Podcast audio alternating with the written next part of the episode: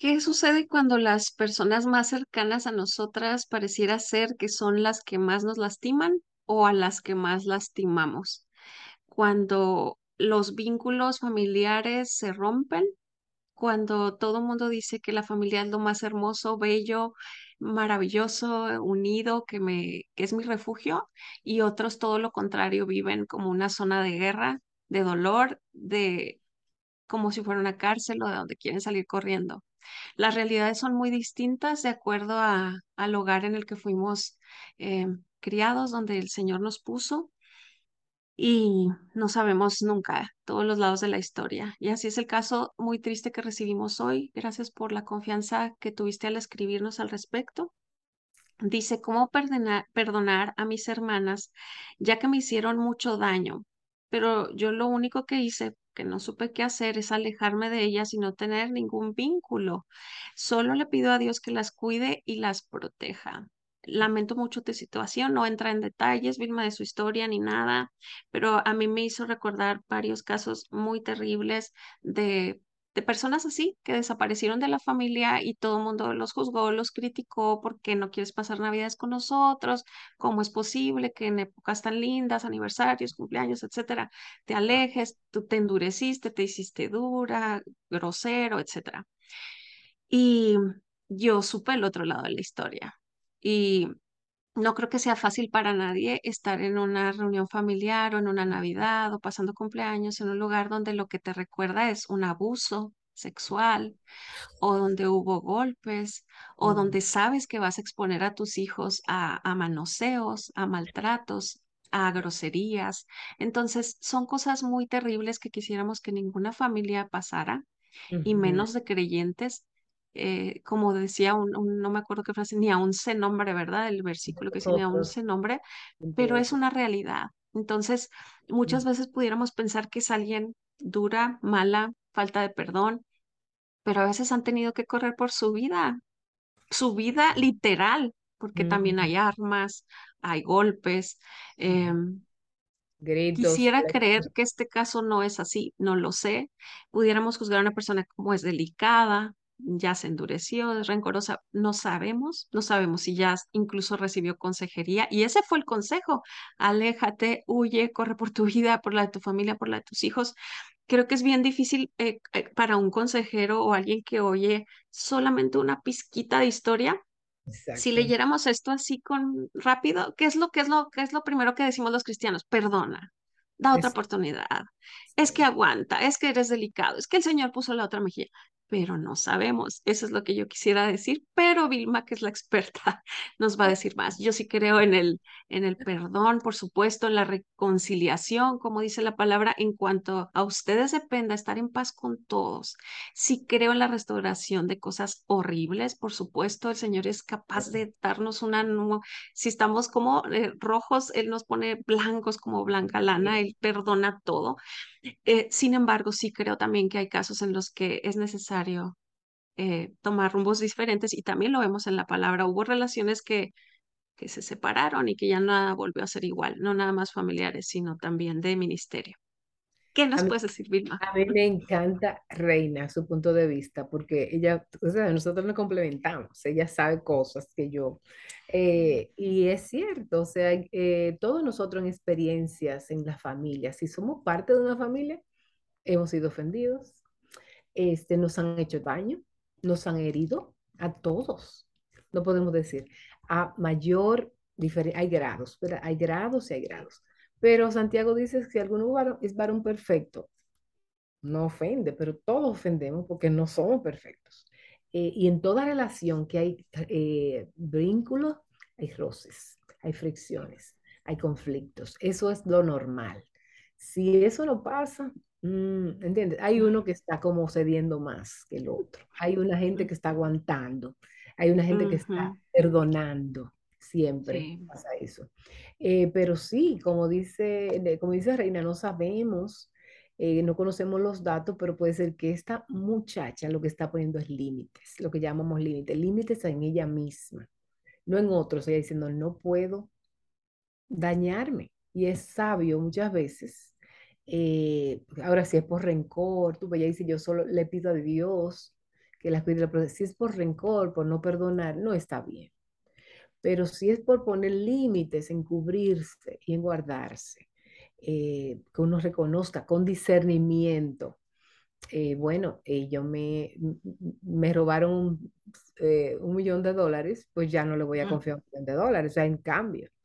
Eh, entonces, somos, te perdono, hola, adiós, pero no podemos estar, volverte a confiar otro millón de dólares, porque no te puedo confiar, es diferente. Entonces, eh, el proceso, como mi esposo siempre dice, el perdón es para mí. Yo lo perdono y estoy en paz, viene la paz.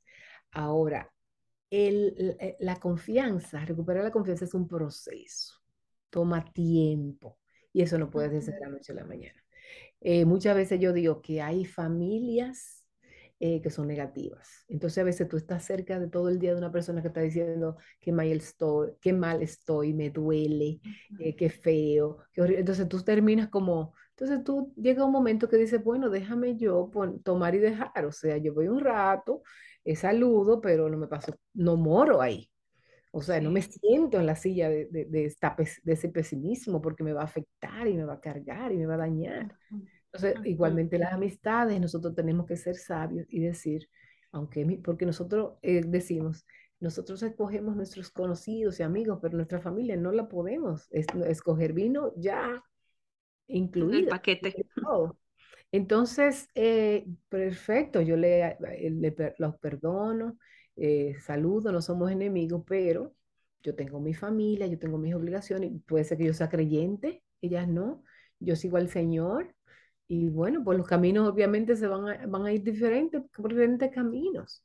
Eh, tenemos que tener cuidado de no amarrarnos y decir, porque es mi familia, porque son mis hermanas y, son, y ellas son primero que todo, ¿no? Dios te dice, tú tienes que ser sabio, Jacob y Esaú.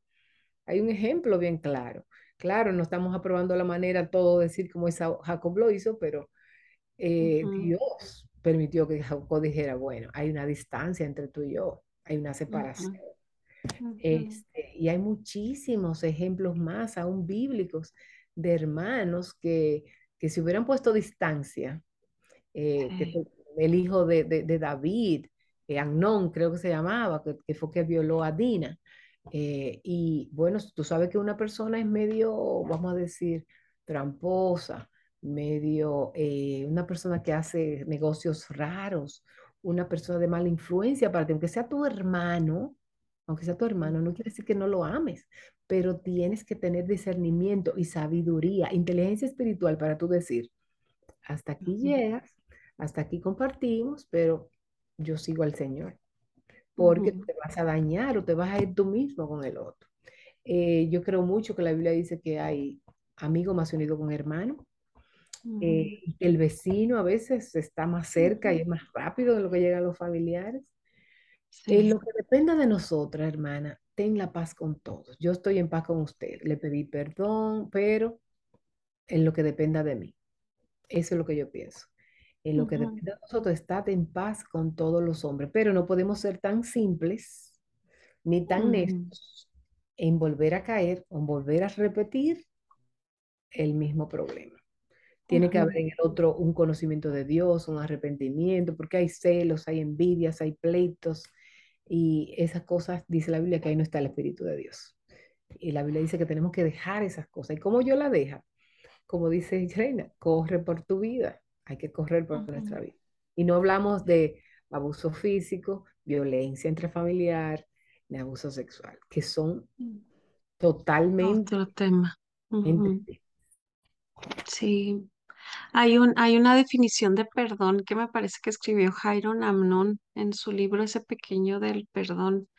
Eh, no, no me la sé así literal, pero me llamaba la atención que agregaba una, una- unas palabras, decía que el perdón tenía que ser un pecador arrepentido. Y dije, wow, o sea, muchas veces pensamos que para la restauración con uno basta, pero no, todas las relaciones son de dos. Y si, y si no hay arrepentimiento de ambos lados y una intencionalidad de que haya una restauración, no va a pasar. Nada más vas a tener que estar en paz con Dios con eso. A lo mejor el tiempo, eh, las circunstancias hacen que, que, que se quebrante el orgullo de los dos lados, no sé, pero pero buscar que en nuestra parte estar en paz con Dios y con todos. Eh, Que no, que no quede de nosotros, pues, el intentar. Y casi siempre las personas que son, como hemos mencionado aquí, eh, abusadores o narcisistas o, o personas muy Egoístas, orgullosos. manipuladoras, pues eh, es- esas personas, claro que se van a enojar cuando pones límites, por supuesto que se van a enojar cuando digas que no, cuando no hagas todo lo que Te van a quieran cargar de culpa. De culpa, culpa falsa. Entonces, cuidemos nuestra alma, cuidemos nuestros corazones, sí leamos todo lo que podamos de perdón, de restauración de acercamiento, comunicación, pero entendamos que también muchas relaciones el Señor nos las va a quitar. O sea, aunque tú intentes, intentes, intentes, por alguna razón, Él no quiere que eso siga. Y, y, y ya para cerrar, Vilma, sí creo que es importante. En, en una ocasión pusieron un comentario en un video que hicimos nosotras, que no hemos contestado, por cierto, que decía, que decía la persona, nosotros estábamos hablando de perdón y reconciliación, y ella decía, no, no, es que cómo sabes si Dios, si Dios está eh, como dejando que haya adversidad para que yo ya aviente todo por la borda, pero ella estaba hablando del matrimonio. Ahora, no podemos coger esto como pretexto pretexto o excusa de decir, no, es que las cosas están poniendo difíciles, a mí se me hace que Dios ya quiere que vote mi, mi matrimonio o que vote a mis hijos, o sea, no, no es así, no es simplista, no es simplista y no es una excusa. Eh, tenemos que hacer todo lo que dependa de nosotros, pero e- el- los resultados siempre van a venir de mano de Dios. Entonces, Sí, no nos, no nos lavemos las manos, ¿no? De, sobre eso. Eh, correcto. gracias por sintonizarnos, gracias por su confianza. Oremos por la paz en nuestras relaciones. Con eso Así cierro yo, Vilma. No sé qué quieras decir. Bueno, muchas gracias Ah, y nos veremos en una próxima. Gracias a Dios.